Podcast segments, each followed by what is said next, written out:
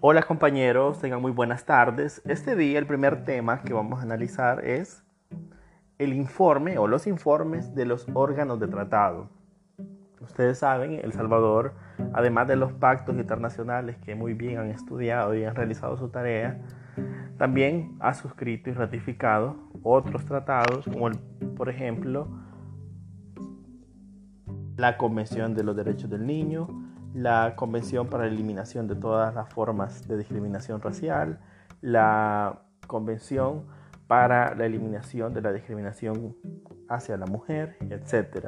Hay un sinfín de instrumentos que sí son vinculantes, puesto que tienen la categoría de tratados o convenciones y que establecen un mecanismo específico para hacer revisión de los avances, así como de los pendientes que los estados tienen en relación al cumplimiento de las obligaciones que se desprenden de dichos instrumentos.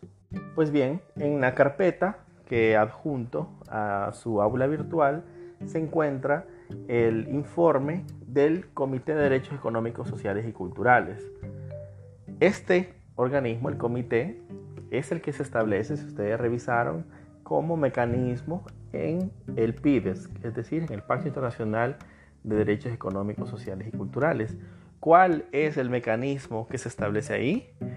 Uno de los mecanismos de control que se establece en el PIDES, similar al, al Pacto Internacional de Derechos Civiles y Políticos, es la de la presentación de informes cada cierto tiempo, cuatro o cinco años. Pues bien, a partir de estos informes, lo que hay es un examen y ciertas conclusiones y recomendaciones que se hacen al Estado parte.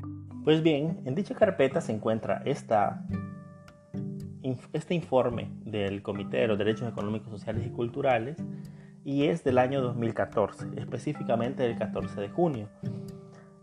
Analiza ciertos informes, el tercero, cuarto y quinto, del Salvador en el cumplimiento del Pacto Internacional de Derechos Económicos, Sociales y Culturales. Bien, este informe, emitido por el comité, está constituido por una introducción, la voy a leer. El comité recibe con satisfacción los informes periódicos tercero, cuarto y quinto combinados del Salvador y las respuestas escritas a su lista de cuestiones. Si bien lamenta su tardío envío, ojo, ya no llaman atención, y la ausencia de respuesta a algunas preguntas, omisión de responder, estamos hablando de específicamente el inicio del periodo Sánchez Serén, eh, que no responde sobre algunos asuntos del periodo Funes.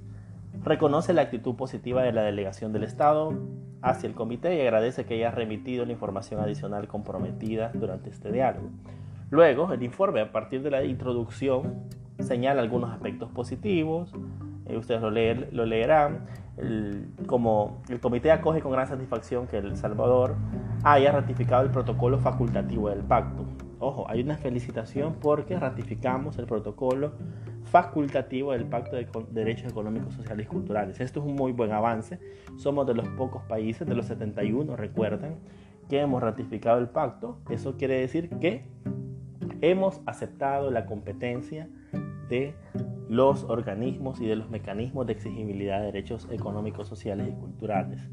Así que eso es un avance, lo, hace una felicitación, aspectos positivos, vamos a adelantar.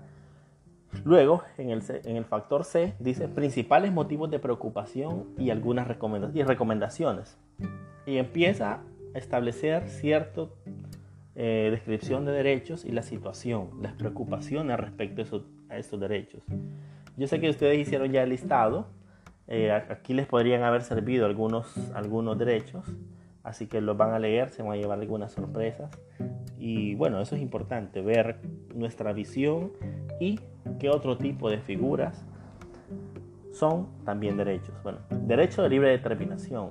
El comité celebra que la Asamblea Legislativa haya aprobado una reforma para otorgar reconocimiento legal a los pueblos indígenas. Un reconocimiento legal aunque esta aún no haya sido ratificada.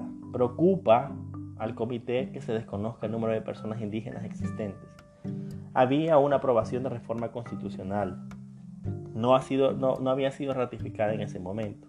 Así que básicamente le dice, mire, Eso está pendiente, eso no lo ha hecho. Asignación de recursos públicos. El comité nota con aprecio las reformas fiscales realizadas por el Estado. Sin embargo, le preocupa que la recaudación de impuestos siga siendo baja, lo que repercute negativamente en los ingresos nacionales. El comité alienta al Estado parte a seguir profundizando en el desarrollo de una política tributaria suficiente y socialmente justa. Ojo, no podemos decir que la ONU no meta las manos fuertes, que la ONU no, no haga las observaciones fuertes. Recuerden que esto también respeta la soberanía nacional de cada país. Pero si se fijan en estas recomendaciones que ustedes van a leer, hay compromisos certeros. Les dice, aumente su tributación, aumentela para que pueda invertir en justicia social. Hablamos entonces de derechos sociales. Así que no digamos que la ONU o sus organismos no se mojan. Habla de las personas con discapacidad, bueno, ustedes van a leerlo. El segundo instrumento, el segundo informe que está en la carpeta es de los derechos del niño. Allá, acá también tienen, yo les he adjuntado cuáles son los acrónimos, así que el CRC tiene que ver con la Convención de los Derechos del Niño. Si no lo encuentran, porque a veces dice CEDAW, CEDAR, CRC, ustedes van a la página de los acrónimos y van a entender. Pues bien, la CRC tiene que ver con la Convención de los Derechos del Niño y empieza igual, hablando de algunas medidas de seguimiento, felicitando a los estados, hablando de los principales motivos de preocupación, haciendo recomendaciones y hablando de la legislación, de los aspectos positivos, aquellos que necesitan ser ampliados, los organismos y los mecanismos de coordinación, etc. La creación del CONA, hay una felicitación y también hay una incitación a que este tipo de organismos funcionen mejor a nivel interno. También he adjuntado uno, el instrumento que tiene que ver con el informe del Comité de Eliminación de Discriminación Racial y ustedes dirán, bueno, pero eliminación racial, si acá no, al menos no, no hay personas de color. Primero, hay una comunidad eh, pequeña, pero que se auto-identifica como afrodescendiente, que somos muy pocos, ojo.